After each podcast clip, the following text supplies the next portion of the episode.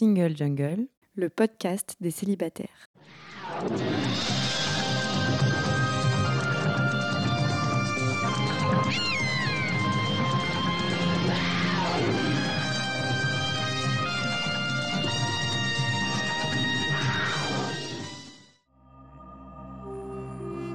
Je suis Louisa Amara et j'ai créé Single Jungle, un podcast dédié aux célibataires. Nous sommes plus de 100 millions dans le monde. En France, l'INSEE estime qu'il y a 41,3% de célibataires, au sens juridique. En effet, les personnes divorcées, dépaxées, séparées, veuves ne sont pas comptées. Nous sommes donc très nombreux et surtout nombreuses. Pourtant, on nous répète que la norme, c'est le couple. Eh bien, ça n'est plus vrai. Dans ce podcast, je reçois des autrices, des auteurs, des expertes du sujet, mais aussi et surtout des célibataires qui nous racontent leur parcours. Ce podcast, c'est le vôtre. Bienvenue Bonjour et bienvenue dans ce nouvel épisode de Single Jungle. Aujourd'hui, j'accomplis un rêve. Je rencontre enfin des spécialistes des statistiques. Vous savez comme j'adore ça. Donc j'accueille aujourd'hui Chloé et Louise. Bonjour. Bonjour. Je vais commencer par me présenter comme d'habitude et me situer et vous pourrez le faire ensuite euh, à votre tour. Alors, je suis Louisa Amara, j'ai 42 ans, je suis une femme cis hétéro, racisée, d'origine algérienne par mes deux parents, kabyle par mon père précisément, il y tient.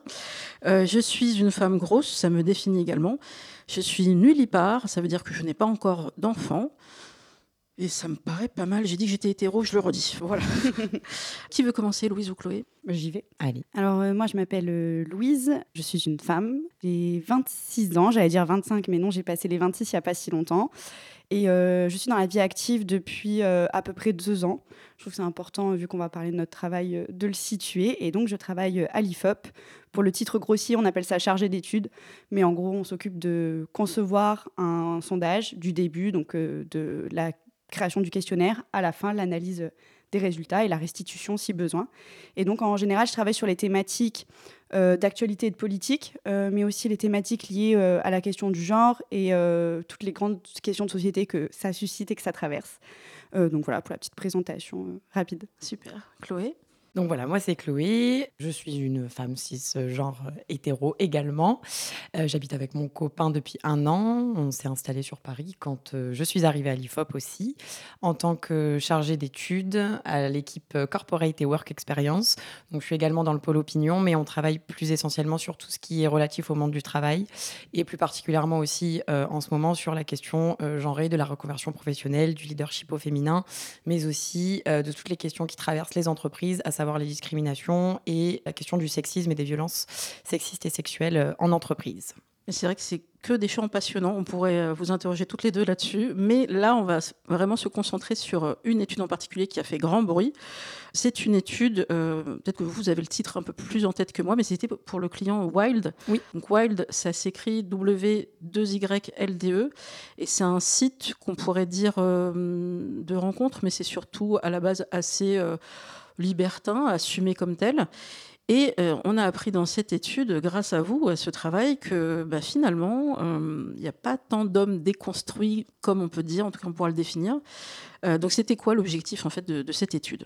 Cette étude, elle est arrivée en fait après la citation, on peut dire ça comme ça, assez connue de Sandrine Rousseau pendant la campagne pour la primaire d'Europe Écologie Les Verts primaire à laquelle elle a été finaliste face à Yannick Jadot, mais euh, elle s'est ensuite inclinée au deuxième tour. Et en fait, à l'occasion d'un débat, justement, dans le cadre de cette primaire, elle a euh, dit justement, donc c'était, il était question euh, des enjeux de charge mentale notamment, etc., notamment dans le foyer. Elle a hum, dit sa fameuse phrase Je suis avec un homme déconstruit et j'en suis ravie. Je crois que c'était ça à peu près les mots. Et donc, c'est vrai que nous, à l'IFOP, cette phrase, elle a fait un petit peu écho, comme chez notre client Wild, parce que c'est des thématiques que eux ou nous, on peut voir dans notre travail. Nous, dans nos études sur le genre, c'est finalement une thématique dont on s'est rendu compte qu'elle était très transverse.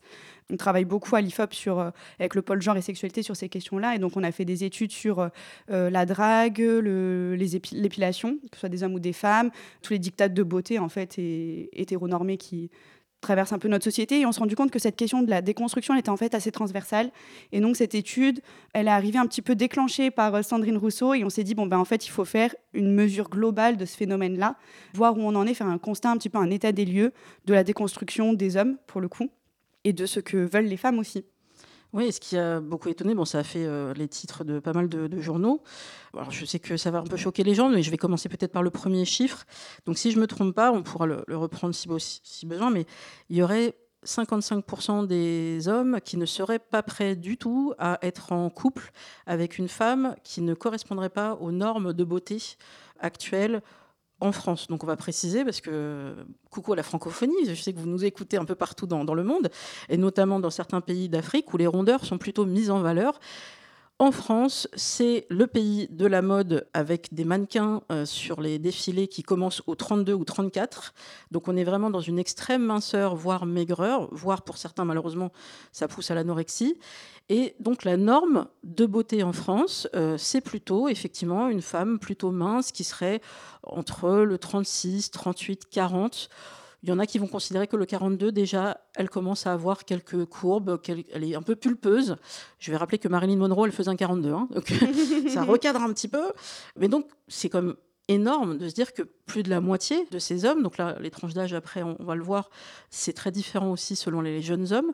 Voilà, une femme qui rentrerait pas dans ce cadre, c'est pas possible. Est-ce que vous, ce résultat, ça vous a étonné? Alors pas tant que ça pour le coup, parce que bah, pour les raisons que vous venez de, rappeler, déjà parce qu'il y a quand même un historique euh, euh, de l'idéal de beauté euh, féminine à la française, et puis aussi parce qu'aujourd'hui, à travers la publicité, même si on essaie de véhiculer une image de plus en plus body positive et bien-être, on reste quand même sur des schémas classiques, standardisés en tout cas à la française. Et si j'ose dire, c'est quand même comment? Il y, a aussi un décalage entre ce qu'on pense et puis la façon dont on se perçoit et puis ce qu'on retransmet finalement à travers la société. C'est-à-dire qu'aujourd'hui, euh, on a quand même une ouverture à euh, différentes euh, typologies, morphologies, qui font que c'est quand même beaucoup plus facile ou du moins en apparence, de pousser les femmes à s'accepter avec leur forme, leur rondeur, leur corps un petit peu dissonant par rapport à la norme. Pour autant, euh, c'est peut-être encore un petit peu compliqué de se percevoir euh, comme tel, parce qu'on est bien conscient finalement des injonctions qu'il y a dans la société, et puis euh, toujours ces normes de, comparaison qui font qu'on on est toujours sur une norme à 36-38, alors que la réalité n'est pas celle-là. Sachant que, on en parlait dans, un épisode avec euh, Anaïs Orsini, euh, l'épisode 8 sur euh, justement être ronde et être sereine et se sentir bien comme ça.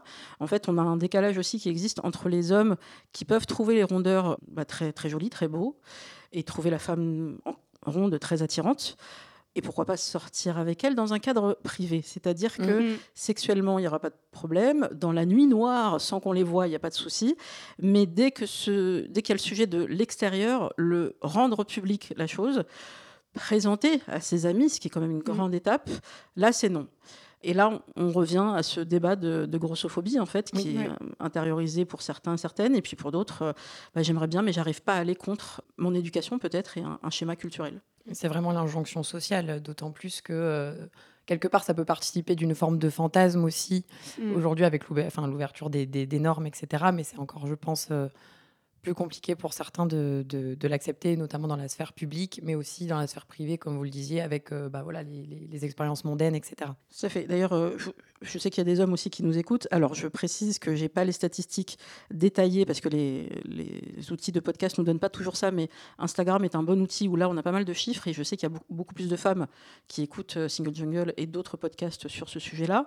Mais il y a aussi des hommes, et notamment des hommes hétéros, et qui vont dire Mais écoutez, nous aussi, on subit des choses, nous mm. aussi on est discriminé. Alors, euh, je pourrais vous remettre dans les notes de bas d'épisode, effectivement, des statistiques sur le fait que les hommes, notamment considérés comme petits, subissent une discrimination encore aujourd'hui. Mais euh, c'est aussi ça, le patriarcat. On a élevé euh, beaucoup de générations d'enfants à dire que le prince charmant, il était plus grand que la princesse. Mm. Et donc, ça continue. Ça évolue tout doucement, mais bon, ça va prendre un petit peu de temps. Si je peux me permettre, ça me paraît moins grave, je ne sais pas pourquoi, mais ça me paraît moins grave de dire à quelqu'un, bah voilà, moi je subis des choses, je suis petit, j'arriverai pas à trouver.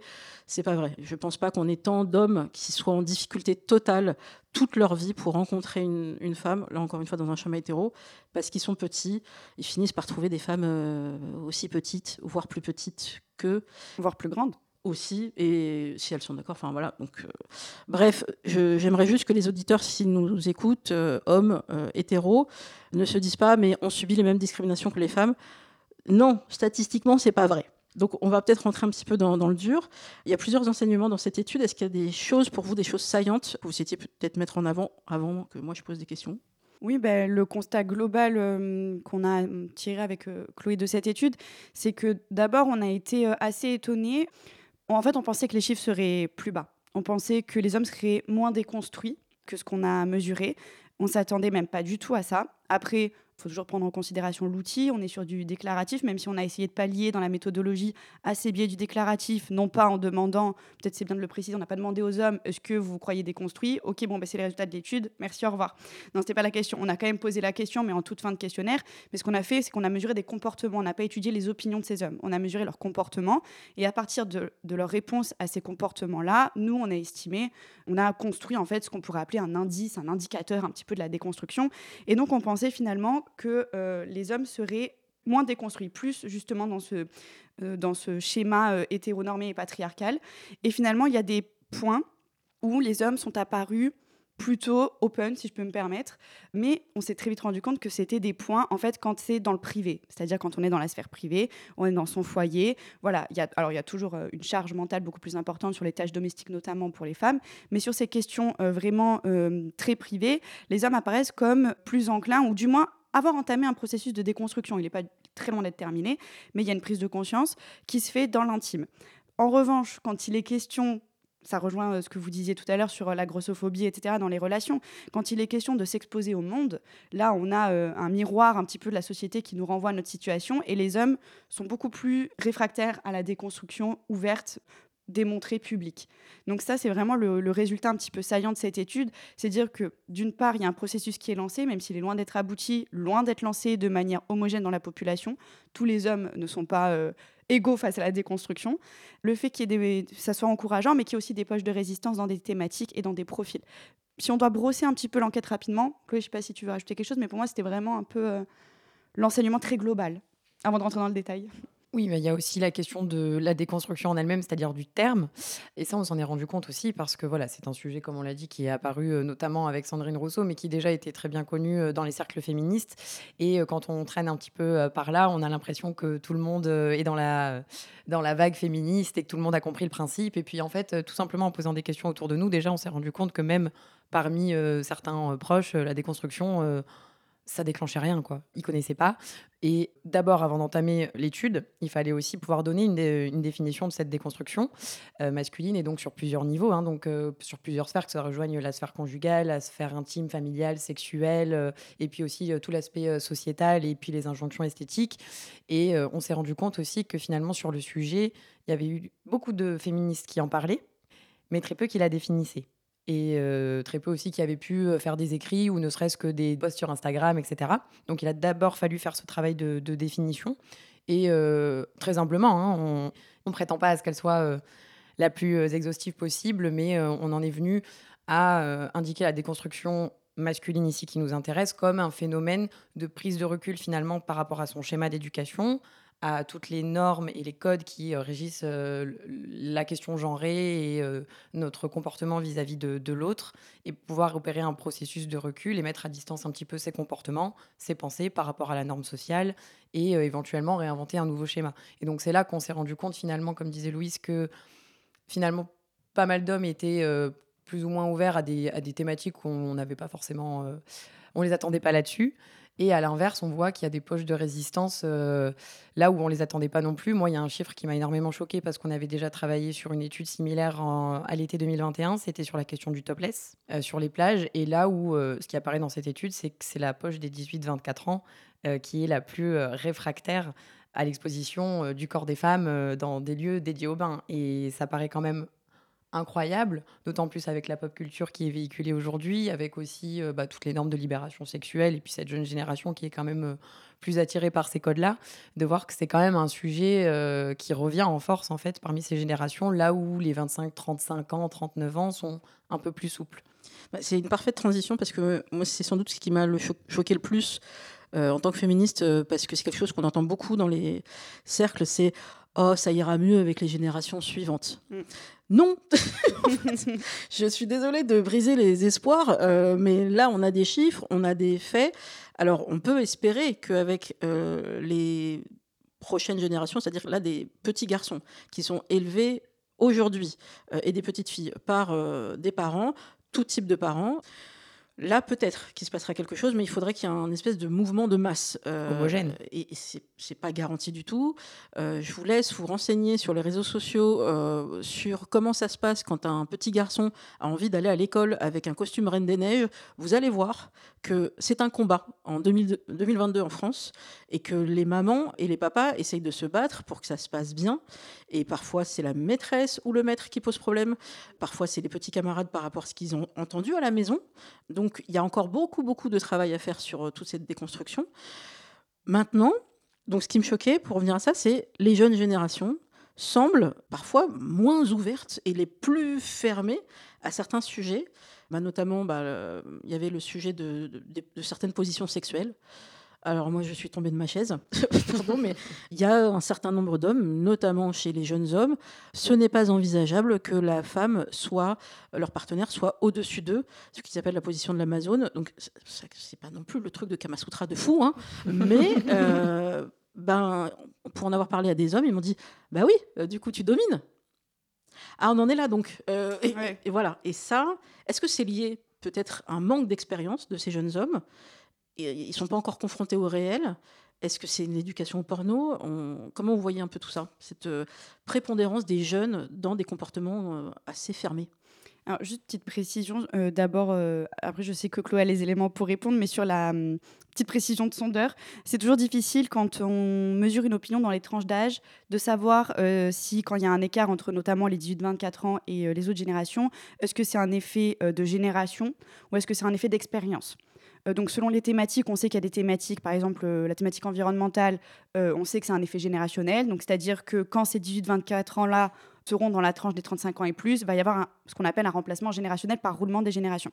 Mais il y a d'autres thématiques comme là, les thématiques liées à la sexualité, où on peut se dire, est-ce que c'est générationnel, c'est-à-dire que ça va rester comme ça quand ces personnes-là seront plus âgées, ou est-ce que c'est de l'expérience, c'est-à-dire qu'après, l'opinion des 18-24 ans va se se calquer sur celui des générations plus âgées. Donc ça, c'est une question euh, toujours euh, euh, délicate. Enfin, en tant que sondeur, on fait attention justement à, ça. Mais après, c'est vrai que là, sur cette question-là, et je sais que Chloé va répondre, on a quand même des éléments qui montrent que c'est surtout une question d'expérience. Oui, oui, bah, encore une fois, les 18-24 ans, on prend ça dans une catégorie, dans un rapport, mais les 18-24 ans déjà ne sont pas tous homogènes. Il y a déjà aussi plusieurs courants qui s'affrontent là-dedans, et notre hypothèse principale, du moins pour expliquer ce chiffre, c'était effectivement la question sociale aussi, parce que finalement, bah, sur la question du topless, on est dans un espace public, et donc on est aussi confronté au regard des autres et sur la façon dont un homme devrait se comporter par rapport à une femme qui bah, libère son corps euh, sans forcément demander euh, la permission, alors que encore heureux. et puis on a aussi la question, je pense, de cette immaturité quelque part qu'on retrouve aussi dans d'autres euh, exemples, comme vous l'aviez dit sur les positions sexuelles notamment, parce qu'avant d'être déconstruit, il faut déjà être construit. Et la construction des jeunes hommes aujourd'hui se fait encore énormément à tort ou à raison, parce que c'est pas question de dire que c'est bien ou c'est mal, mais beaucoup par la pornographie, qui diffuse quand même en majorité des schémas un petit peu mainstream et très dominants et très violents aussi pour les femmes et ce qui n'aide pas forcément ces générations à euh, forcément euh, interpréter euh, finalement le, rapport à l'autre d'une manière assez bienveillante pour le moment. Mais on voit que ce sont des, questions qui évoluent avec le temps. On l'a vu aussi avec, dans, l'étude, notamment les, personnes âgées de 25-39 ans et ceux qui sont en couple, qui cohabitent, changent aussi beaucoup, s'assouplissent face à la réalité des choses. Oui, c'est effectivement en vivant les choses que Certains et certaines peuvent évoluer. Euh, la bonne nouvelle, je trouve, c'est au niveau de la contraception. Euh, c'est alors, euh, on va peut-être préciser. Bonne et mauvaise nouvelle. Voilà, et, on va un peu tempérer. Mais alors, déjà, il y a le fait que il y a une, je dirais une majorité d'hommes qui seraient partants pour participer aux frais de la contraception. Moi, j'ai 42 ans, je suis plus âgée que vous je peux vous dire que c'est sûr que c'était pas évident du tout euh, quand j'avais 25 ans de proposer à mon compagnon de l'époque tiens bah, j'ai ma pilule à prendre bon peut-être qu'on peut avoir la mutuelle pas la mutuelle mais pour ceux qui doivent euh, bah, la payer est-ce qu'il m'aurait dit bah tiens est-ce que tu veux que je participe?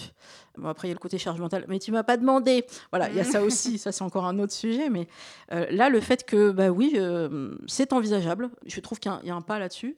En revanche si on retourne le miroir, on leur dit mais et si un jour la contraception était possible pour les hommes, est-ce que vous seriez prêt à? Et là, il y a un refus. Mmh euh, comment on analyse tout ça? En fait, L'engagement, tant qu'il est financier, matériel, il n'y a pas de souci pour, pour les hommes parce que je pense que depuis que la, de la, contraception est légale, il y a quand même eu des évolutions. On en parle un peu plus. Il y a eu tous les scandales par rapport aux tampons, pilules. Mine de rien, ça, bon, tampons, pas de la contraception, mais c'est tout ce qui est lié aux menstruations. Et mine de rien, c'est un petit peu mis au cœur le sujet. Mais c'est vrai que dès qu'il s'agit d'engager son corps, là, par contre, il y a des grosses réticences, des grosses poches de résistance qui apparaissent parce que la contraception, c'est forcément féminine, à part le préservatif. Euh, mais euh, le préservatif, c'est perçu comme une contraception ponctuelle, alors que dès qu'on est sur des contraceptions long-termistes, que ce soit pilule, stérilet, implant, c'est de suite à la femme. Et d'ailleurs, on dit oui, mais si ça existait, bah, ça existe déjà pour les hommes en fait. hein. Il y a des contraceptions euh, qui existent. Et donc c'est vrai que les hommes disent oui, mais il y a des effets secondaires. Bah oui, open la, la, la, Hello. la- hello, hein, la, C'est déjà le la cas. pilule aussi. hein. Donc Voilà. euh, voilà. Donc c'est vrai que dès qu'il y a un engagement corporel euh, qui est euh, envisagé, on a une plus grande résistance des hommes. Mais je pense que hum, la contraception, c'est un petit peu ce qu'on s'était dit, c'est un petit peu un impensé. La contraception masculine, elle n'est pas encore pensée. Donc c'est vrai que prenant en considération cette impensée-là, les résultats sont plutôt encourageants. Mais on voit qu'il y a quand même une grosse résistance sur le corps des hommes qui est un petit peu sacré. hein. Oui, la, chose qu'on aurait aimé finalement mesurer a posteriori, quand on réfléchit, c'est on aurait aimé leur demander en, en premier lieu, quand on vous dit déconstruction, mais encore faut-il savoir ce que c'est, qu'est-ce que ça vous évoque comme thématique? Et c'est vrai que je, on l'a pas mesuré, donc on le saura pas. Mais je suis prête à parier que la charge contraceptive n'apparaît pas forcément à l'heure du jour, déjà parce que effectivement pendant des années c'est des choses qu'on a considérées comme très personnelles, parce que c'est aussi quelque chose qu'on nous a vendu comme euh, la maîtrise de son propre corps pour les femmes, ce qui était une liberté en plus, un droit en plus, euh, un choix en plus. Et donc finalement, aujourd'hui, on a aussi cette question de bah, la femme, c'est la pilule, et l'homme, c'est le préservatif. Et euh, je veux dire, il y a aussi, aussi beaucoup de femmes qui diront, euh, moi, le gars, il vient chez moi, il ramène pas un préservatif, c'est mort, c'est pas à moi de m'en occuper. Ah oui, il y a aussi ce discours-là. C'est vrai. Donc quelque part, qu'est-ce qui joue dans les inconscients de chacun pour que finalement chacun garde son sujet de la maîtrise de son corps, de sa sexualité, etc.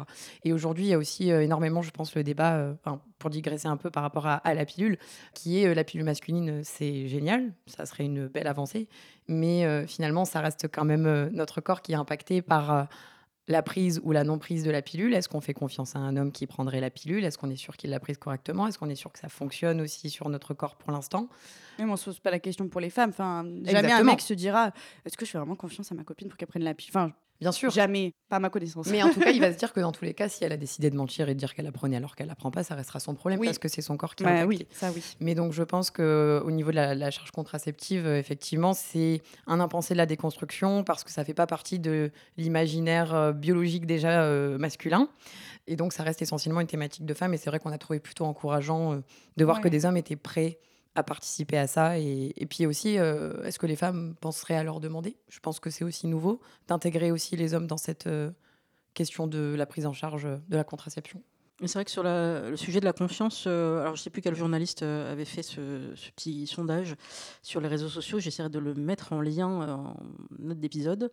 Est-ce que vous feriez confiance à un homme pour prendre la pilule et euh, assurer le suivi, sachant que la conséquence, elle sera sur vous? Bien sûr.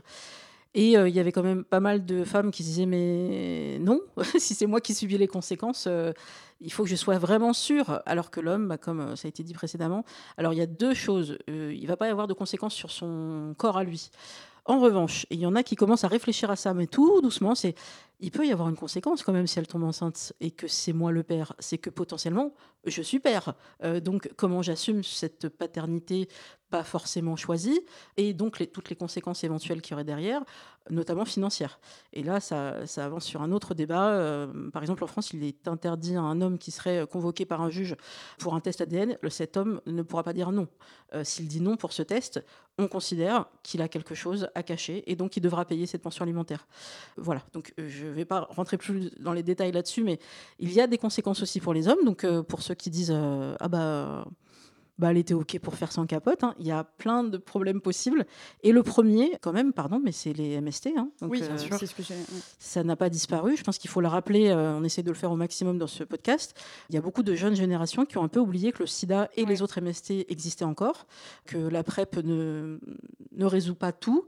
Et donc, euh, il paraît quand même assez euh, dangereux de décider de faire d'avoir un rapport sans préservatif, donc sans protection, avec quelqu'un que vous ne connaissez pas ou vous n'avez pas fait les tests euh, ensemble. C'est un comportement dangereux. Voilà, c'est dit, c'est répété. Alors, dans cette étude, il y a aussi un chiffre très marquant. Donc, 76% des hommes interrogés refusent d'expérimenter le plaisir prostatique avec leur partenaire féminine. Alors là, il faut qu'on s'arrête, hein, parce que euh, donc la prostate, il est prouvé hein, que c'est un endroit où un homme peut prendre du plaisir. Euh, j'avais vérifié pour un précédent épisode, les femmes peuvent avoir une prostate, mais elle est toute petite, rikiki, rien du tout, à côté du clitoris. Ça n'a rien à voir en termes de, plaisir. Donc les hommes, par contre, ils en ont une, ça, euh, c'est sûr. Hein. Mais il y a encore cette imagerie très patriarcale de si on touche à mon anus, moi, homme hétéro, est-ce que je suis encore hétéro? Mm. Et pourtant, alors pour avoir fréquenté un certain nombre d'hommes hétéros euh, très hétéros, il y en a un petit paquet qui ont testé la partie euh, prostate avec euh, leurs différentes amantes et ils aiment beaucoup. C'est super, petite déconstruction. Et je pose la question en as-tu parlé à tes camarades hommes? Bah ça va pas non. Euh, non non non je peux pas faire ça euh, je vais passer pour un etc c'est quoi le truc avec leur prostate? C'est tabou. Ouais. Au-delà de, de, la prostate, c'est l'inversion des rôles pénétrants, pénétrés qui en fait domine encore très largement et très nettement l'imagerie euh, de la vie sexuelle d'un couple hétéro. Donc c'est impossible parce qu'il y a en fait derrière le, le pénétrant pénétré, il y a aussi la question de la domination qui est en fait euh, un héritage euh, dans le lit du patriarcat euh, directement. C'est le poids du patriarcat sur la, vie conjugale et sexuelle des couples. Et ça, ça reste encore vraiment très, très tabou pour les hommes d'en parler parce que comme vous le disiez, ils ont l'impression d'être remis en question dans leur hétérosexualité et au-delà de leur hétérosexualité, dans leur masculinité aussi, parce qu'il y a cette inversion euh, des rôles et c'est quelque chose qu'on avait mesuré sur euh, d'autres études sur la sexualité des, Français. Euh, c'est hum, quelque chose qui est associé à la femme parce que c'est de la pénétration. Donc voilà, c'est soit je suis une femme, soit je suis homosexuelle, alors qu'en plus tous les homosexuels ne pratiquent pas la pénétration. C'est vraiment la grosse résistance pour les hommes sur la déconstruction au lit, ça, pour l'instant, c'est mort. Hein. Ce qui renvoie de la misogynie aussi, parce que être assimilé à de l'homosexualité, comme si finalement. En fait, ce qui gêne dans l'homosexualité, c'est la confusion des genres et des rôles. Donc toujours du pénétrant pénétré, on y revient.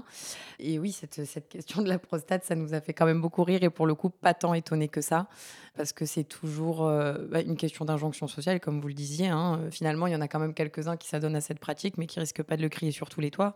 Alors que, bon, pour le coup, j'en ai pas, mais je me dis que si j'en avais une, euh, j'hésiterais pas. bah oui, c'est apprendre à connaître son corps. Euh, là, on essaiera peut-être de vous mettre un extrait de, du cœur sur la table, évidemment, mm. où Victoire Tuaillon faisait une petite euh, précision euh, pour les hommes notamment, mais de dire à tous les hommes qui souhaitent sodomiser une femme, comment vous pouvez proposer ça sans avoir expérimenté vous-même, alors que vous êtes doté, vous aussi, d'un anus, mm. et donc vous voulez faire une position que vous-même, vous, n'avez pas testée sur vous, donc vous ne savez pas ce qu'on peut ressentir. Et donc il y a un problème, il y a une euh, asymétrie totale. Et donc comment vous voulez convaincre? De toute façon, le but n'est pas de convaincre. Il faut un consentement quoi qu'il arrive. Et j'ai trop vu de femmes le faire, donc la sodomie, je cite, pour faire plaisir. Euh, c'est votre corps, euh, par pitié surtout les, les, jeunes femmes, parce que j'ai vu ça surtout chez des jeunes, vous n'êtes pas obligé de faire quoi que ce soit.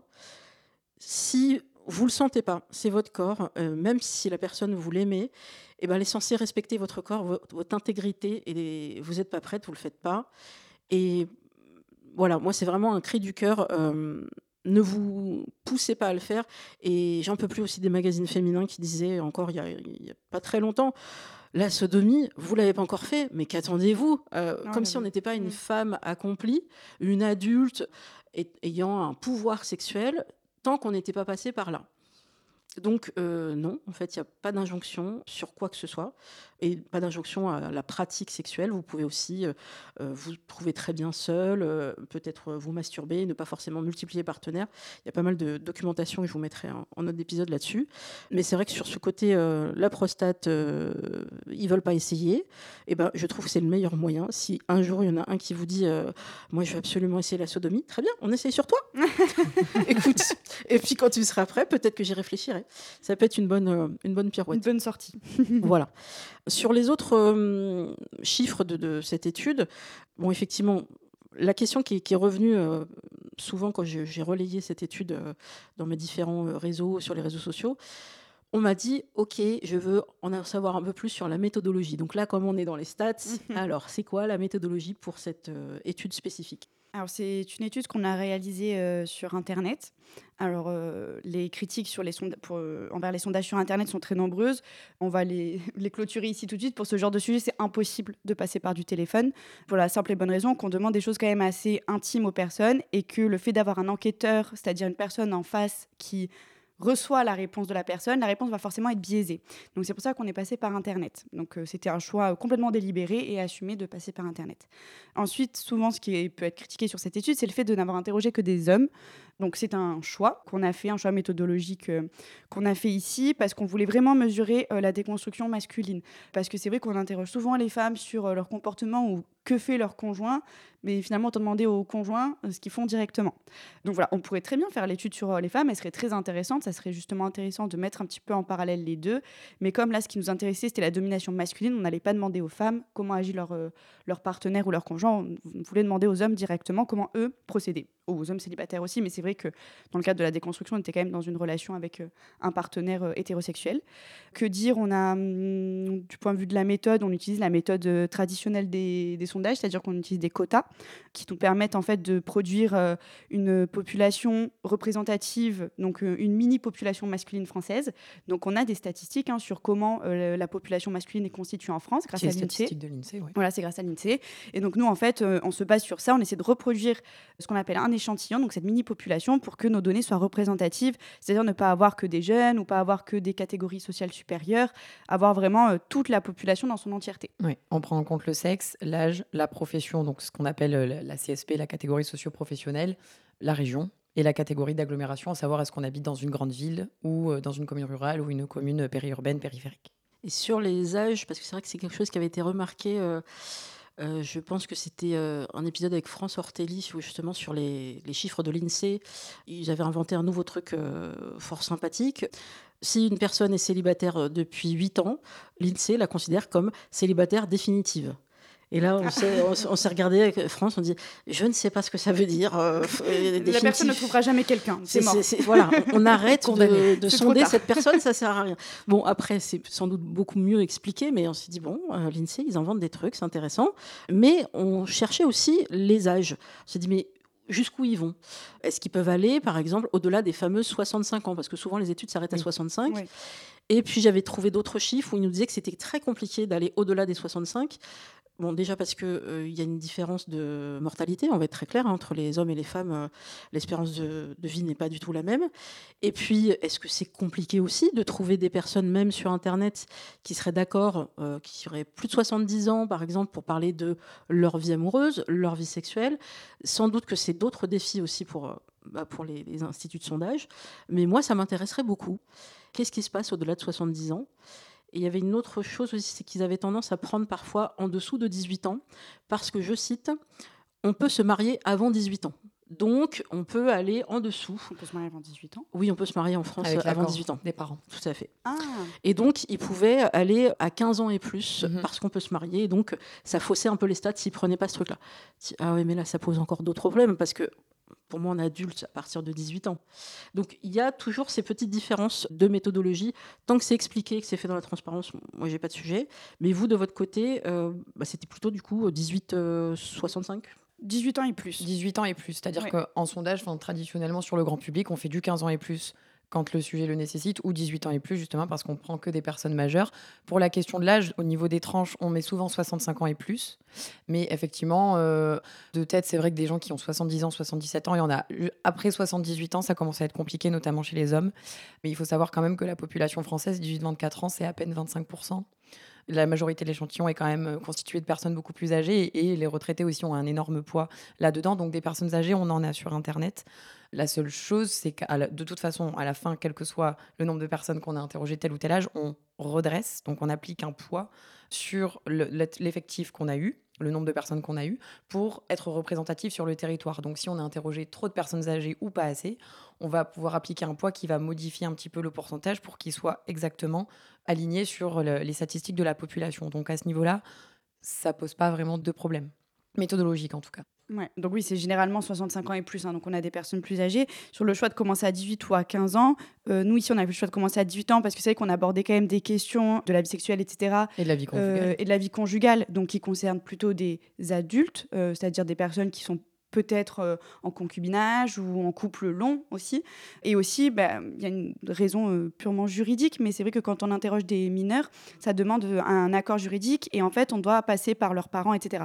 Donc nous, c'était quelque chose qu'on voulait pas ici parce que vu le sujet en plus, on s'est dit, bon, on va pas tirer de problème. Ça n'avait pas lieu d'être. Ça aurait pas été pertinent parce que je pense que de toute façon, on aurait eu très peu de répondants et donc on aurait dû finalement, pour être représentatif, soit les redresser énormément, soit les enlever si on avait eu que deux personnes, par exemple, de moins de 18 ans. Donc on a fait le choix de partir à 18 ans jusqu'à plus de 65 ans. Mais c'est vrai que sur ces thématiques-là, on n'a pas regardé le détail, mais ça aurait été intéressant de voir combien de personnes de plus de 65 ans ont arrêté de répondre au questionnaire. ah oui, parce que vous avez le, le taux d'abandon aussi. Oui, on a le taux d'abandon, mais ouais. Ouais, ça, ce serait intéressant à creuser. Ouais.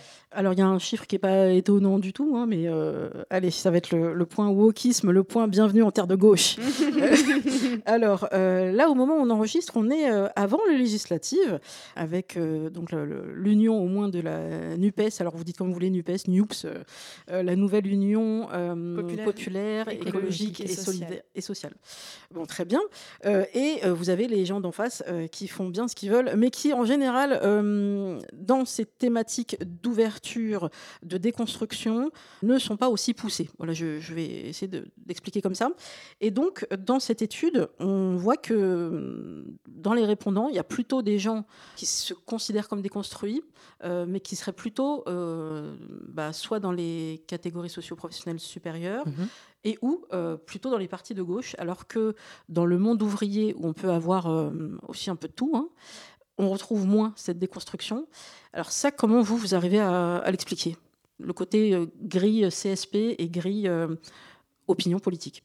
Alors sur la grille euh, politique, d'abord, c'est vrai que les sympathisants, de, enfin ce qu'on appelle nous les sympathisants de gauche, c'est-à-dire qu'on demande aux personnes de quelle formation politique ils se sentent le plus proches ou le plus éloignés, pour essayer de les positionner un petit peu politiquement et voir comment certaines opinions traversent justement ces clivages politiques-là. On s'est rendu compte sur cette étude, en effet, que les gens sympathisants de la gauche, donc les partis notamment du Parti socialiste et d'Europe Écologie Les Verts, étaient plus propices, enfin plus favorables, enfin plus dans un schéma de déconstruction que par exemple les sympathisants du Rassemblement national ou de Reconquête. Alors il y a plusieurs choses qui expliquent ça. D'abord parce que la première, c'est que ce sont des thématiques qui sont portées par le, les représentants de ces partis-là. Donc c'est forcément des thématiques sur lesquelles les sympathisants s'identifient plus parce qu'ils en ont plus entendu parler, parce qu'ils sont d'accord avec ce que leurs candidats disent. Euh, alors que par exemple le Rassemblement national, euh, je ne l'ai pas trop entendu parler de, de déconstruction. Hein. Je ne crois pas, sans aucun jugement de valeur, mais c'est juste factuel dans l'étude des discours de l'extrême droite. Et après, il y a aussi un deuxième élément qu'on doit prendre en compte, c'est-à-dire que généralement, les sympathisants de la gauche sont quand même plutôt jeunes par rapport aux sympathisants. Alors, C'est vrai que le Front National, c'est euh, un peu le premier parti chez les jeunes avec la France Insoumise. Hein. Il y a jeunesse et jeunesse. Mais voilà, il y a aussi peut-être ce facteur âge qui vient aussi expliquer ça. Mais oui, c'est clairement aussi euh, une histoire de, positionnement euh, politique. C'est-à-dire que oui, la déconstruction, les enjeux de société, la gauche s'en saisit plus, alors que les autres, les autres bords politiques vont se saisir davantage de d'autres thématiques. Donc c'est deux phénomènes un petit peu qui s'imbriquent pour expliquer ça. Oui, il y, a une question d'idéologie assez conservatrice euh, qui, qui, est quand même euh, sur les, les, les, sympathisants de droite, en tout cas, notamment sur les valeurs sociales euh, et sociétales. Et Donc sur le, la structure familiale étonnant. aussi. Voilà. Tout à fait. Il y a quand même encore un, un gros, euh, un gros sas sur conserver la, la, cellule familiale telle qu'elle est euh, à droite. Donc c'est pas bien, c'est pas mal. Enfin, on peut avoir son avis, mais c'est factuel. Alors, je vais faire une parenthèse à nos amis de droite, car il y en a quand même qui nous écoutent, qui sont ouverts à plein de sujets. Vous avez par exemple des personnages comme euh, Roselyne Bachelot qui s'est battue pour euh, le Pax alors qu'elle est de droite. Donc il y a, moi je, le vois, je la vois un peu comme une token, c'est-à-dire que c'est une qui sauve un petit peu le reste, mais on peut imaginer qu'il y ait quand même euh, aujourd'hui et dans l'avenir des personnes de droite ouvertes à des valeurs sociales et à des sujets de déconstruction. Mais je vais vous rappeler un chiffre, que nous sommes aujourd'hui, on enregistre le 17 mai, c'est la journée de lutte contre l'homophobie, la transphobie et la biphobie. Il a fallu attendre en France le 4 août 1982 pour qu'on ait enfin la dépénalisation de l'homosexualité qui était considérée comme un délit. les gens se faisaient arrêter. Il y a un super documentaire sur France 5 avec les dernières personnes qui ont été condamnées pour homosexualité, qui parlent, qui s'expriment, euh, c'est très émouvant. Et je vais vous rappeler que François Fillon, jeune député à l'époque, avait voté contre. Lui, il trouvait que c'était bien, que ça reste un délit. Et d'autres députés de droite ont voté contre toutes les mesures qu'on pourrait dire LGBT, toutes celles qui sont arrivées après, ils ont toujours voté contre. Alors maintenant, comment ils s'expliquent? Ils disent oui, mais c'est parce que je suivais mon parti et que notre ligne de conduite, c'était de voter contre la majorité présidentielle, à l'époque donc euh, de gauche. On n'avance pas beaucoup comme ça si on ne réfléchit pas. Mais c'est quoi la loi? Est-ce qu'elle est positive pour le pays? Je vote en mon âme et conscience? Non. Donc, euh, moi, je pense qu'il y avait un vrai fond, que ces personnes étaient contre ces sujets-là. On les a revus de toute façon pour euh, la manif pour tous, etc. Donc, il y a une vraie cohérence. Il y a un poids de l'Église qui était très important aussi pour eux. Il y a un lobby énorme. Et ces gens-là, sont encore de ce monde et sont encore très présents dans le débat politique. Donc, amis LGBT, on vous soutient, on est là. Et normalement, dans les luttes, on est ensemble, euh, dans les luttes féministes, les luttes euh, contre les discriminations, contre le racisme, euh, contre la grossophobie aussi, contre le. Bah, par exemple, il y a des personnes qui vivent aussi le handicap assez mal, parce qu'il y a des personnes validistes qui refusent même de s'adresser à eux. Enfin bref, il y a beaucoup de discrimination en France et je si on pouvait tous euh, se soutenir les uns et les autres, on est plus nombreux que l'oppresseur. Voilà, c'était le moment militant. Mais c'est vrai que dans cette étude, c'est ressorti. Et c'est pas un hasard, en fait. Donc euh, finalement, euh, ce que je faisais il y a quelques temps, moi encore, je le fais plus, mais avant un date, je demandais à la personne euh, Tu es inscrit sur les listes électorales Est-ce que tu votes? Est-ce que, le, je sais pas, la vie euh, citoyenne, ça t'intéresse? Ton dernier vote, c'était pour qui? C'est un bon indicateur. Alors, peut-être pas juste avant le rendez-vous, peut-être pas au premier date. À vous de voir comment vous voulez lancer le débat. Mais je trouve que voilà, on est dans une période électorale. Il y a toujours des sujets de société sur la table. Donc, c'est le bon moyen aussi pour en parler. Et on vous remettra les extrait de C'est compliqué de Lucille Bélan sur Slate, où elle répondait à une jeune femme qui était très amoureuse d'un homme qui était plutôt d'extrême droite et elle était féministe et ou suspense, ça se passe pas bien. Donc voilà, il faut aussi être un peu euh, compatible, je pense, au niveau, au niveau des valeurs. Mais sur, euh, sur ce sujet, justement, on a hum, François Cross, avec qui on a réalisé euh, l'étude, qui a, hum, enfin, l'étude sur la déconstruction, qui a réalisé il y a pas longtemps une étude sur est-ce qu'on pourrait sortir ou avoir une relation longue avec quelqu'un qui n'est pas du même bord politique que nous. C'est sur le site de l'IFOP, hein, si vous voulez aller voir. Elle est très intéressante. Oui, ça a été pas mal relayé aussi. Et oui, alors je crois que c'était surtout les électeurs très proche de Zemmour qui avait du mal visiblement à, séduire. Oui. Euh, Ils n'étaient pas dans l'eau du classement. oui, je suis pas trop étonnée. Donc euh, bon voilà. Après, on, va dire oui, mais qui, qui a répondu Est-ce que finalement c'est majoritaire ou pas? Bah, il y a aussi un mouvement des femmes avec Zemmour. Donc après, voilà. Pourquoi pas? Non, mais ils peuvent se retrouver entre eux. Donc voilà. Mais bon. Mais oui, effectivement, ce qui est bien, c'est que sur le site de l'IFOP, il y a plein d'études assez complémentaires. Une fois que vous êtes dedans, vous vous arrêtez plus. et je vais peut-être rebondir sur une stat qui est un peu, euh, un peu à l'origine de toute ma réflexion, moi, depuis euh, deux ans. C'était bah, justement une étude de, François Cross, mais c'était pour euh, CAM 4, je crois que c'était ça, ce client. Il y avait ce sujet de le célibat à Paris, précisément. Paris intramuros, ça fait une différence parce que sinon, euh, on est quand même plus de 12 millions en, région parisienne.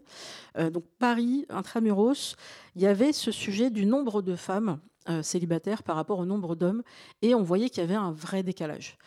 Et ça, c'est un chiffre que j'ai relayé plusieurs fois. Et il y a des femmes qui m'ont dit, mais c'est super, est-ce qu'on pourrait avoir ces statistiques aussi pour euh, toutes les villes? Moi, je vis à Bruxelles, comment ça se passe? Et en fait, oui, faites le test, vous pouvez trouver les chiffres avec cet écart du nombre de célibataires. Euh, officiel. Hein. On va rappeler que c'est les célibataires euh, juridiquement. Voilà. Donc eux, ils prennent un peu les impôts. Hein. C'est un peu ça. Ils partent un peu de là.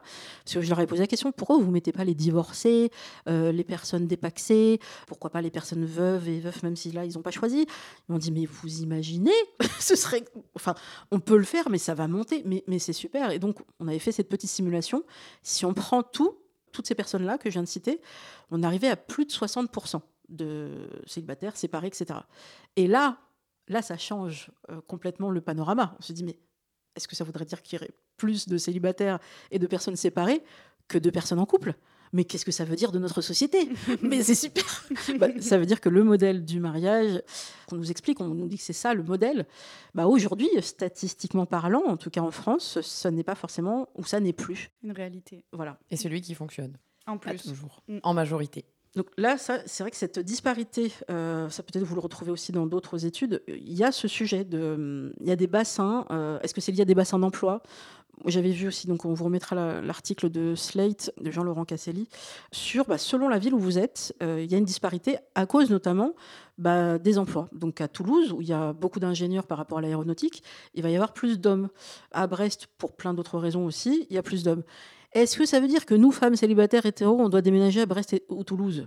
Non Très belle ville, euh, ceci dit, Toulouse. Ah mais oui, sans doute. Mais euh, alors, c'est pas forcément une piste pour vous, mais c'est juste que pour celles qui se disent, j'arrive pas à rencontrer quelqu'un, je trouve ça bizarre, euh, je tourne la tête, je ne vois que des femmes, et c'est super, sororité, super. Mais j'ai l'impression qu'on est quand même très nombreuses. Ça n'est pas une impression, c'est une réalité.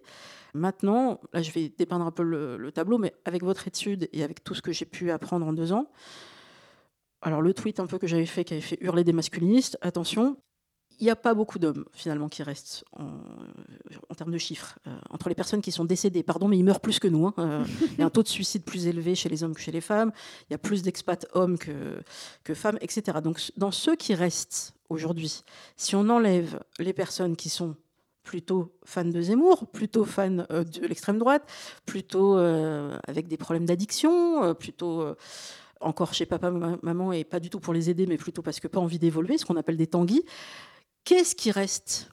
Ça dépeint quand même un tableau qui est pas très très joli. Est-ce que vous, quand même, à la fin de cette étude, vous avez dit, mais bon, il y a des pistes, il y a de l'espoir, ou vous restez sur le côté, euh, bah, c'est nos chiffres, voilà ce qu'on a, c'est le tableau, et on n'en tire pas plus de conclusions pour, euh, pour la suite non, ben, La parole de l'IFOP, c'est de dire c'est nos chiffres. Après, euh, oui, forcément, en tant que jeune femme, on, a forcément un avis, et c'est vrai qu'on s'est dit que, enfin, moi, à titre personnel, je me suis dit que cette étude était quand même plutôt encourageante, parce qu'il y a un processus qui est lancé, même si il n'est pas égal, c'est pas dans tous les secteurs, il est loin d'être abouti, il y a quelque chose qui est lancé, et au moins on sait sur quoi travailler aussi je trouve. Oui, c'est à nous de pas céder en fait, parce que c'est vrai qu'on a présenté aussi, il faut le dire dans la façon de présenter les résultats de l'enquête, on a fait le focus sur les hommes qui refusaient mm. certaines pratiques, certains comportements, certains partages de tâches, etc.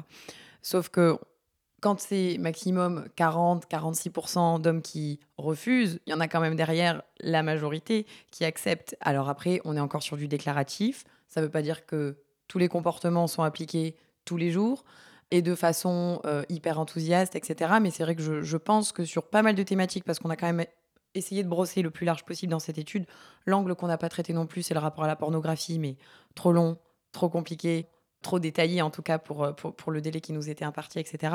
Je pense quand même qu'on a, qu'on a des, des, belles pistes pour, pour continuer. Et puis c'est aussi euh, malheureusement toujours au même, aux femmes, de ne pas céder justement, parce qu'on voit que ça commence à à prendre euh, le, pli dans la société. Donc, il faut surtout pas lâcher euh, sur, ce, sur ce genre de, progrès.